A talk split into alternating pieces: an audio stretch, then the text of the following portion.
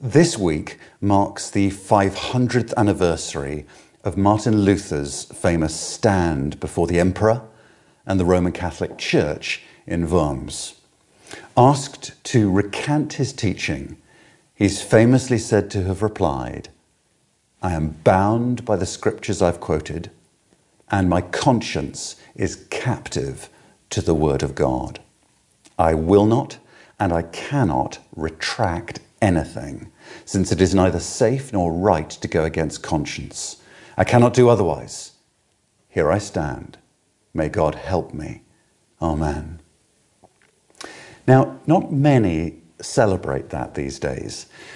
In a world where doctrine is a bad word, the difference between justification by grace through faith, as all popes would believe, and justification by grace alone, through faith alone, as evangelicals believe, that difference looks like fussy nitpicking.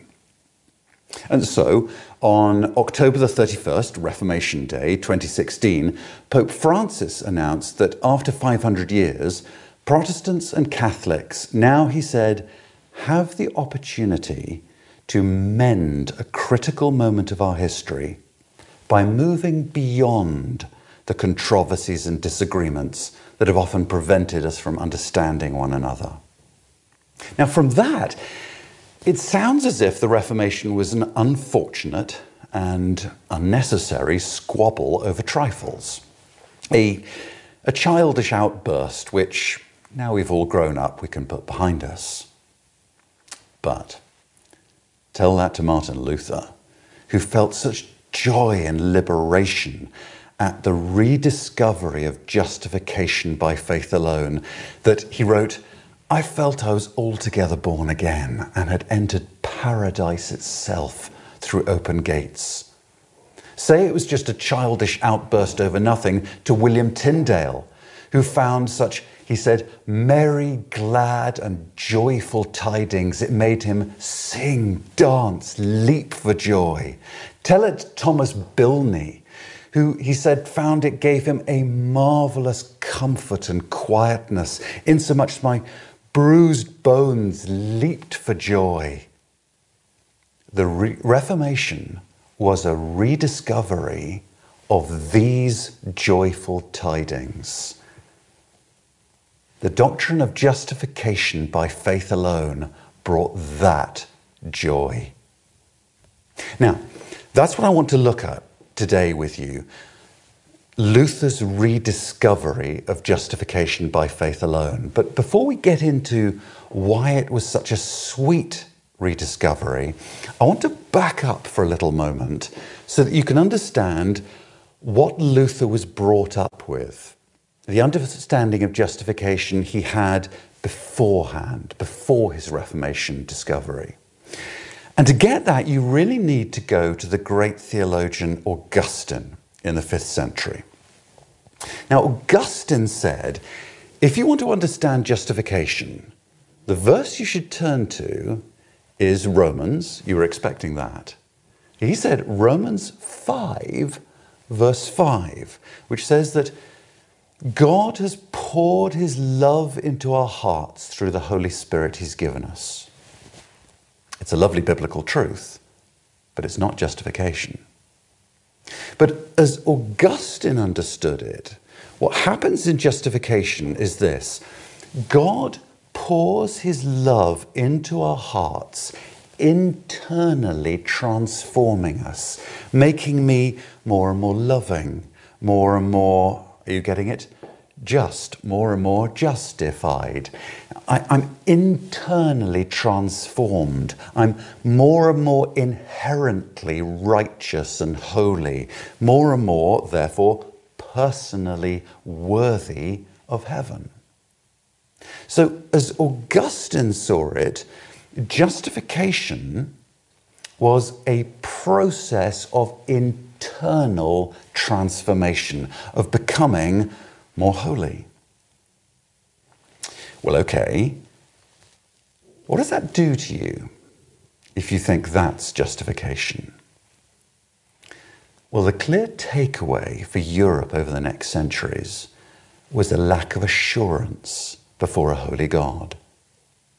So, one of the charges made against Joan of Arc at her trial in 1431 was this the judges proclaimed, This woman sins when she says she's certain of being received into paradise, as if she were already a partaker of glory, seeing that on this earthly journey, no pilgrim knows if he's worthy of glory or of punishment. The sovereign judge alone can tell. Now, that judgment of the judges, it made complete sense within the logic of the system.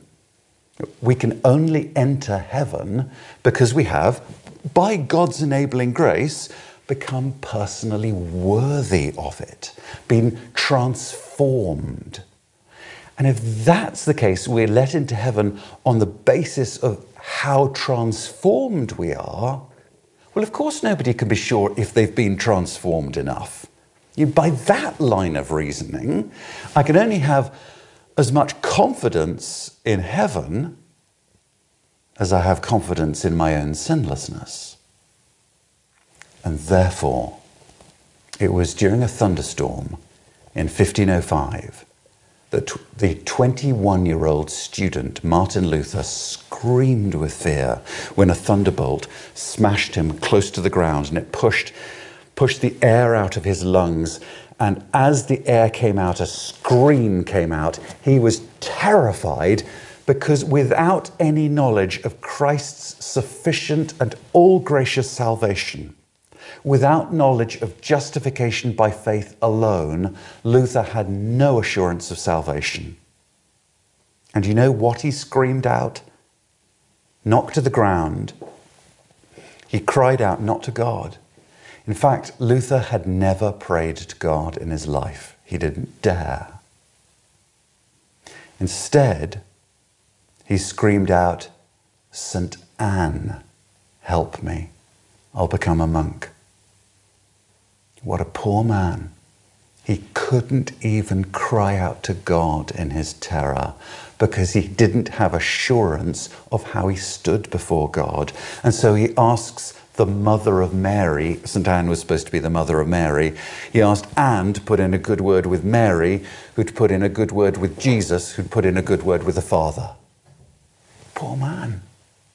And he thinks that entering a monastery to earn his salvation is going to help, which of course is what he did. He did become a monk. And for the next 10 years, through his monkery, he sought to climb the steep ladder to heaven. And yes, he was assisted by God's grace, but he would confess his sins hour after hour. He would sleep in a freezing little cell. He would go to service after service to placate God. And do you know what he said after all that? Did he feel better? He said, Though I lived as a monk without reproach, I felt I was a sinner with an extremely disturbed conscience. And I could not believe that God was placated by my satisfaction. In fact, he went on to say, I did not love, I hated God, who punishes sinners. And secretly, if not blasphemously, murmuring greatly, I was angry with God. Because as he saw it, God is a sort of monstrous being who makes you earn his love. He, he's like a tough boss. And he was finding that for everything he did, he wasn't doing enough to earn God's favor. And so he started wrestling with Romans 1, verse 17. And particularly that phrase about the righteousness of God that you read of in Romans 1:17. And Luther hated that phrase the righteousness of God.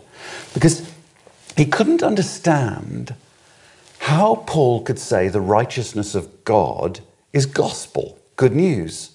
Because he thought, how can that be good news? If God is righteous, that's bad news for me because I'm unrighteous. So his righteousness means he's going to judge me. So the righteousness of God is only bad news, he thought.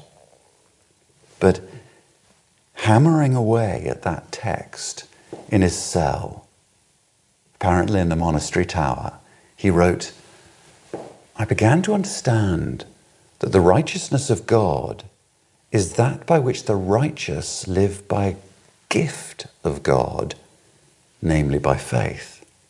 And here I felt I was altogether born again and had entered paradise itself through open gates. And in that tower experience, Luther discovered an entirely different God who relates to us in an entirely different way. He found a God who loves us first before we ever love him. He saw that the righteousness of God is something that he shares with us. The righteousness of God is something that he shares with failures like you and me. Now, what a discovery to explain to the world. Now, when Luther came to explain his discovery, here was the illustration he used. And he didn't actually turn to Romans, he turned primarily to Song of Songs. He said, You best understand the gospel if you think of it as the story of a marriage, as told to us in Song of Songs. And so Luther told the story of a king representing Jesus marrying a poor girl, in fact, a prostitute, representing us. And there's nothing that that poor girl could do to ever make herself the queen. But the king, in his love, comes to her. And at their wedding day, she says to him, All that I am, I give to you. All that I have, I share with you. And so she shares with him her many debts and all her shame. And the king says to her, My darling, all that I am I give to you, and all that I have I share with you. And with those words, the words that he's spoken, he is hers. And she is now the queen. And all his kingdom is hers. All that I have, he said, I share with you. And that, friends, is the great marriage swap, the joyful exchange of the gospel, said Luther. Our great bridegroom has taken all our sin, all our death, all our judgment, and he's taken it and borne it on the cross and drowned it in our blood. And then he's given to us all his righteousness, all his blessedness, all his status before his Father.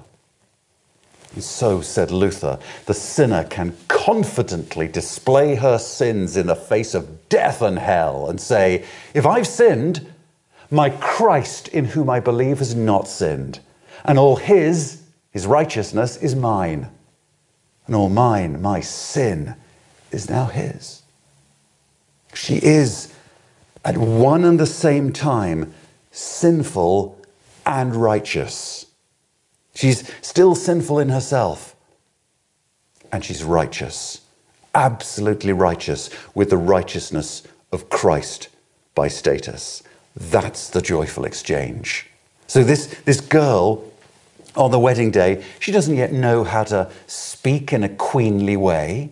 She doesn't yet know the ways of the court, but she is the queen by status.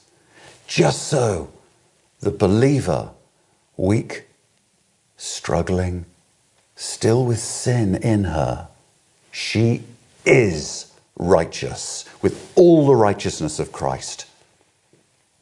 And that idea of righteousness clothing one who is not in herself righteous that produced in the reformers a whole raft of thinking about the righteousness of Christ being like clothing that we put on. That we go through life trying to dress ourselves in the fig leaves of our own righteousness. But He comes and he clothes us properly, kindly, with the very righteousness of Christ.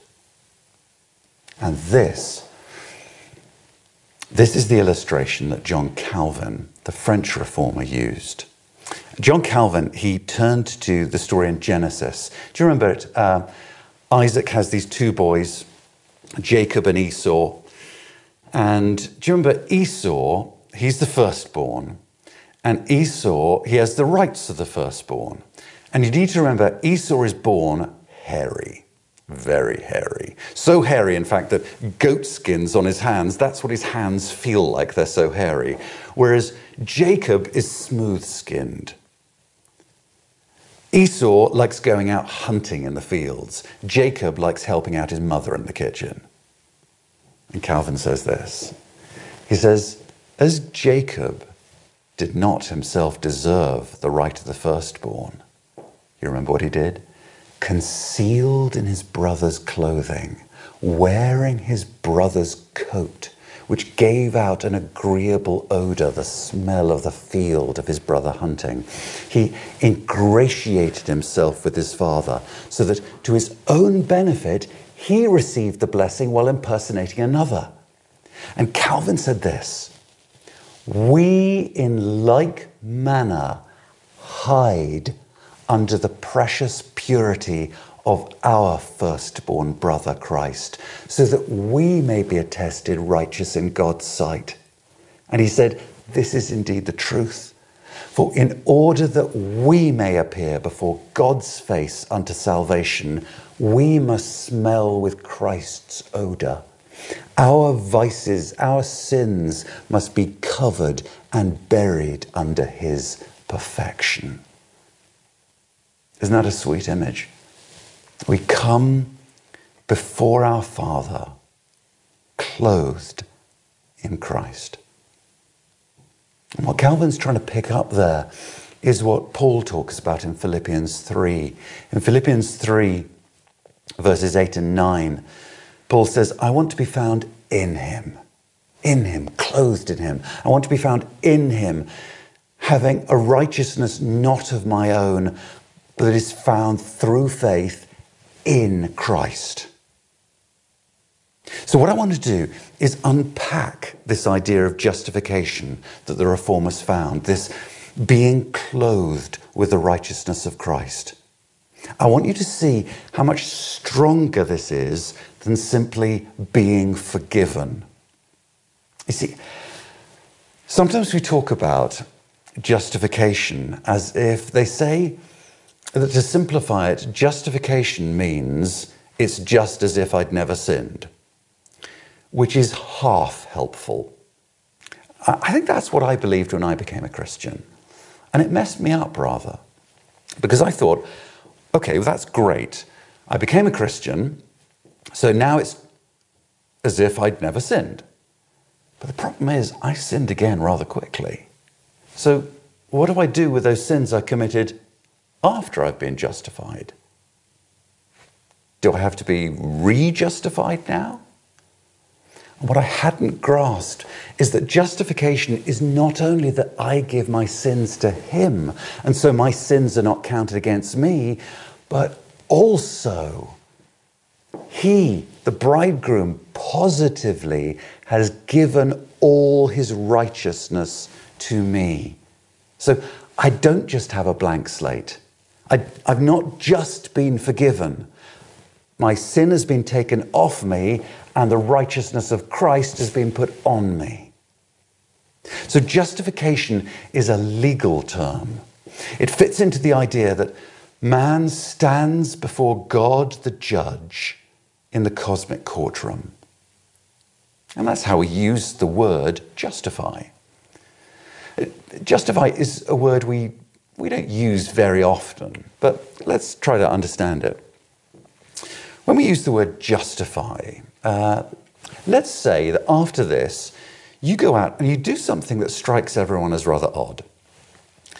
And I come up to you and I say, That looked odd. Could you justify what you did there. Now, what am I asking you to do when I ask you to justify what you did? Am I asking you to go back and change your action? No, that's not what justify means. Justify doesn't mean change or transformation. I'm asking you, prove to me that what you did was the right thing to do, a reasonable, rational thing to do when it didn't look like it. When I ask for justification, I'm asking for an assessment, a pronouncement. I'm asking for a verdict. And that's what justification is. We are justified when God announces the verdict that we have a righteous status before Him. And so, in the Bible, the righteous person is not the person who's never sinned. It is not the person who does plenty of good works. The righteous person is the sinner on whom God has pronounced the verdict righteous. So, to see this, would you turn with me to Romans chapter 4? so, Romans chapter 4, and I want you to notice the very striking language here. We're going to read verses 1 to 8 now. Paul writes, What then should we say was gained by Abraham our forefather according to the flesh? For if Abraham was justified by works, well, then he has something to boast about, but not before God. For what does the scripture say? Abraham believed God, and it was counted or credited to him as righteousness. Now, to the one who works, his wages are not counted as a gift, they're his due. But to the one who does not work, but believes in him who justifies the ungodly, his faith is counted or credited as righteousness. Isn't that amazing language? To the one who does not work, but the one who believes in the one who, the God who not justifies the one who sorted themselves out, who believes in the God who does not justify the one who's been through some process of internal transformation. No, God who justifies the wicked. That's our God. Such a person who puts that faith in God, his faith is counted as righteousness. Verse 6 just as David, also speaking of the blessing of the one to whom God counts righteousness apart from works, and he quotes Psalm 32 here Blessed are those whose lawless deeds are forgiven and whose sins are covered. Blessed is the man against whom the Lord will not count his sin. So the blessed person here is not a person who has no sin. The blessed person is the one whose sins are not counted against them. This is legal language. It means, to use Luther's shocking phrase, the Christian is simul justus et peccator. At the same time, simultaneously just, righteous, with the righteousness of Christ while still a sinner in themselves. You know, in fact, there is no support for the use of the word justification as a process. That understanding that Luther once had, that Augustine had. You see, that misunderstanding arose out of a bad translation of the Greek New Testament into the Latin that the Roman Church was relying on. Because there is, in fact, a perfectly good set of words that the New Testament could have used if it wanted to speak of making us righteous in ourselves inherently rather than God declaring us righteous when we're not in ourselves righteous. And this is now actually accepted by many Roman Catholic scholars as well. So listen to this. In the Catholic magazine, uh, the title is This Rock, referring to Christ, not Peter. Uh, sorry, referring to Peter, not Christ. In This Rock, Leslie Rumble writes Now, it is quite true. Paul made use of a word which in the Greek language had the technical meaning of legal acquittal. And if the word can have no other meaning than that, one would scarcely dispute the interpretation of justification as implying no more than to be counted as righteous or not guilty in the sight of God. Okay, so he's agreeing so far. But then Rumble goes on. But alas, Luther had not the advantages of modern scholarship. Ah, modern scholarship. Rumble says Luther belonged to an age when it was thought that the real meaning of the New Testament could be best ascertained by discovering the exact sense of the Greek language in which the books were originally written. Shame on him. That you understand the meaning of the New Testament by discovering the exact sense of the words. But while acknowledging that the meaning of the New Testament supports Luther's understanding, Rumble rejects this, saying, the whole religious outlook takes precedence over the fine print. So religion goes with Rumble, even if the actual words of the Bible don't. One of the main charges that was thrown against this understanding of justification by faith alone was this.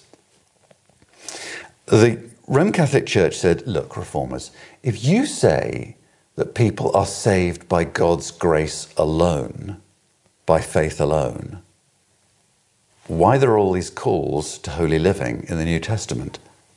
Why are people going to bother with holy living? You know, if people know they're going to walk into heaven, then surely Christians are going to say, well, let us continue in sin that grace may abound. Romans 6, right? You know, couldn't we argue, I like sinning, God likes forgiving, everyone's happy? And that was what many Roman Catholics wondered when they heard the reformers. And they heard this message of justification by faith alone. But all the mess goes away if salvation is Christ. That you cannot separate justification and Christian living. You cannot separate justification and sanctification growing in holiness because both are about Jesus Christ.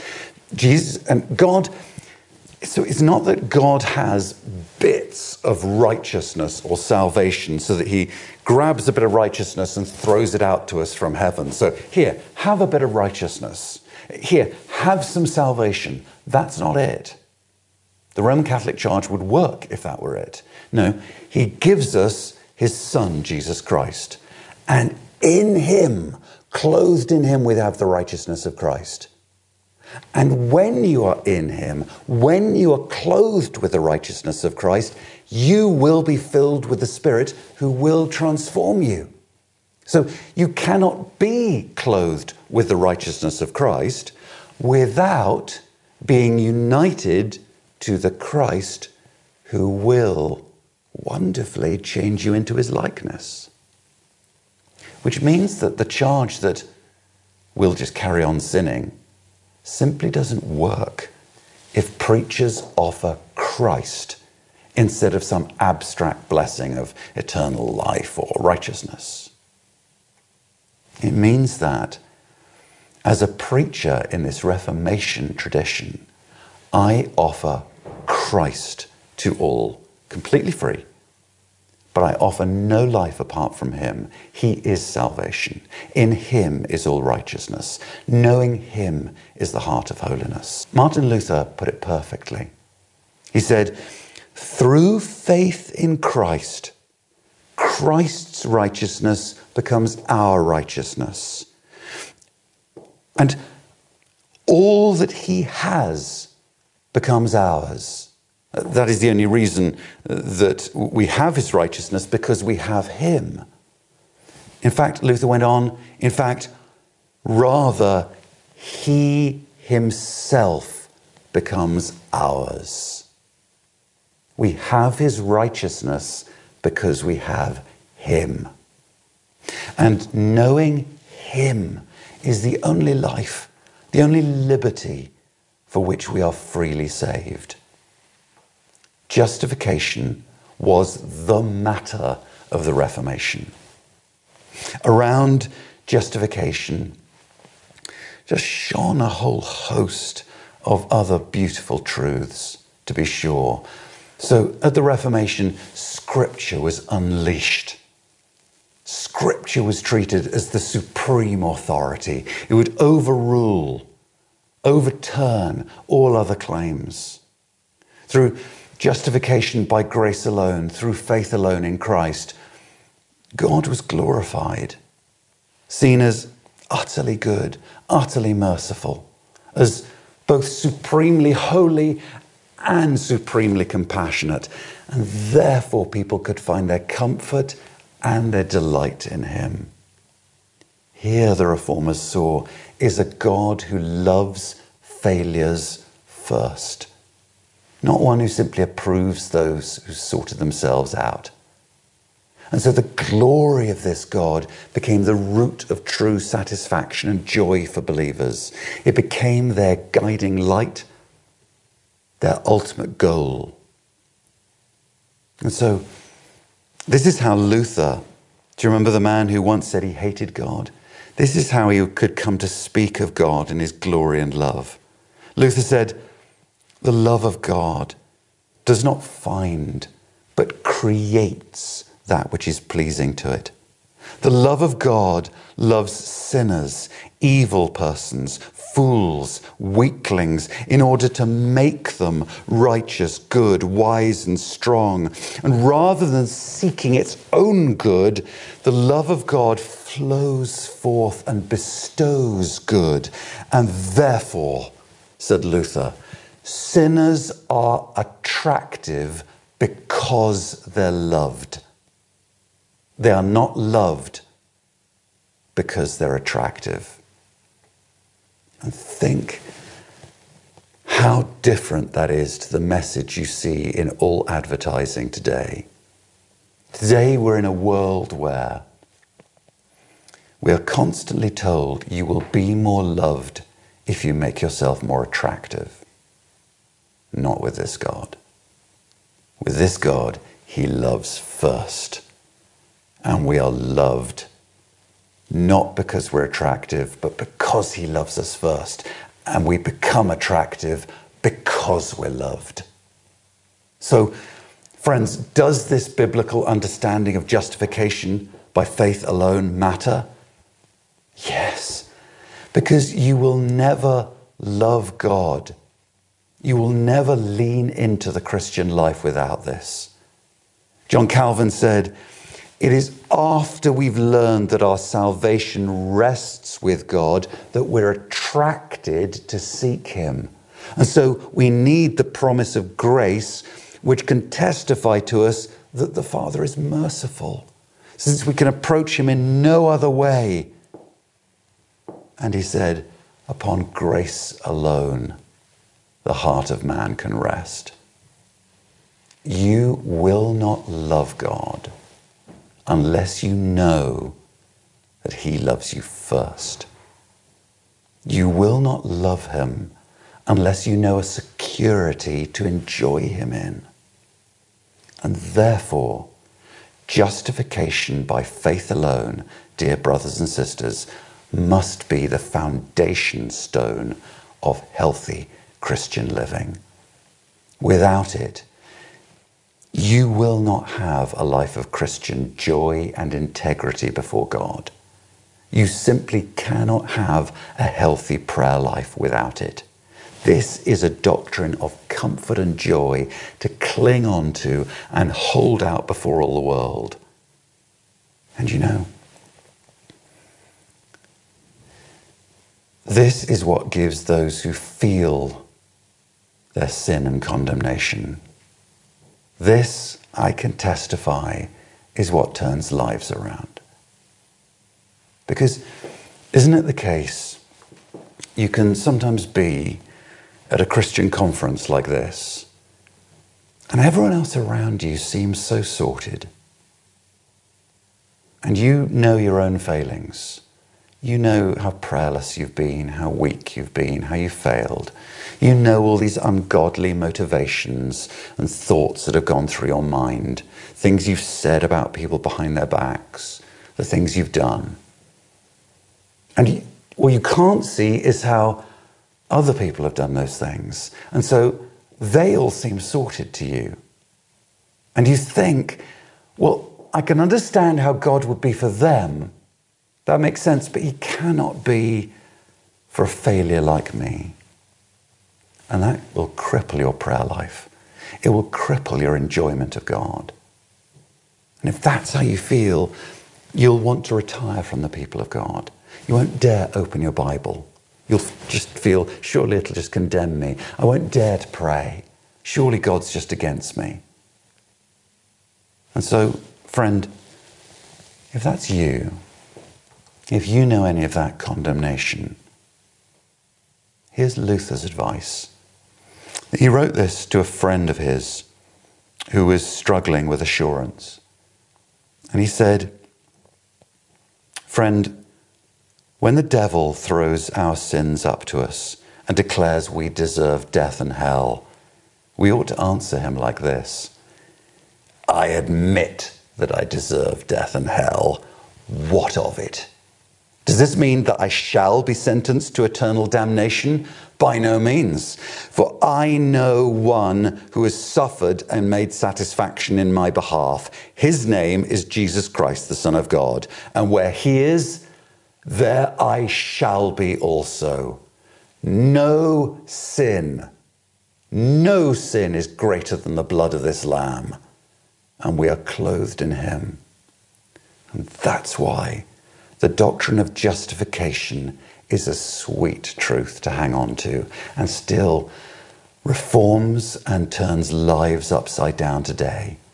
It's what we must keep coming back to if we're to be healthy and have integrity of Christians. Because justification by faith alone means that those of us who know that we are a sea of failures. Those of us who feel we are sloshing around with sin inside us, we can approach a holy God with absolute honesty about our failure and approach Him with absolute boldness because of Christ and not because of anything we've done. Now, that is hard to do, isn't it? To have both complete honesty before God and complete boldness before God. But that's what justification by faith gives. We can approach God with honesty and boldness. A God who calls us His. A God who gives all that is His to us and declares sinners righteous. Let's pray. Let's pray with boldness now.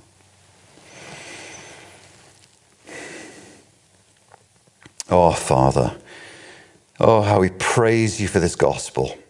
We thank you that you should be so merciful to clothe us who are so consistently sinful with your very righteousness, the very righteousness of your perfect and beautiful Son.